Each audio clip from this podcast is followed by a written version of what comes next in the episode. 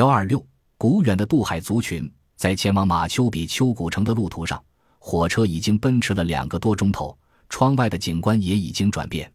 一座座高耸的大山，积雪早已消融，在太阳下黑。GFBA 三 GFBA 三 D 矗立在我们头顶上。火车行驶在阴暗的山谷中，穿过一条 GFBA 四沿嶙峋的峡道。山中空气凛冽，我只觉得自己那双脚冷飕飕的。我打个哆嗦，又低头翻阅手上的资料。面对这一堆盘根错节、纠缠不清的神话和传说。这会儿我只敢确定一件事：学者大都同意，在开疆拓土、建立庞大帝国的几百年间，印加人不但征服了许多已经开化的民族，同时也吸收他们的文化传统，流传给后世。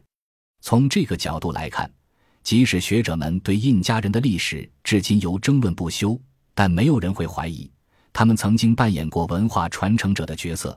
印加人将他们之前的秘鲁古老文化。不论是海岸的或是高原的，为西方人所知的或未知的，全部加以吸收、发扬光大。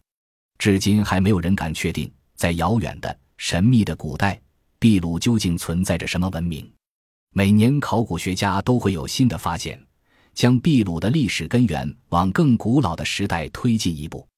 说不定有朝一日，考古学家会找到证据，证明在古远的时代，曾经有一个族群渡海而来。进入安第斯山区，把文明和教经带给当地的土著，完成任务后才离开。这就是秘鲁的神秘和传说给我的启示。这些传说以无比鲜明的意象描述人神维拉科查迈步迎风，行走在安第斯山的小径上，所到之处神迹不断显现。维拉科查带着两个随从朝北进发，他们走进大山中，一个随从沿着海岸走。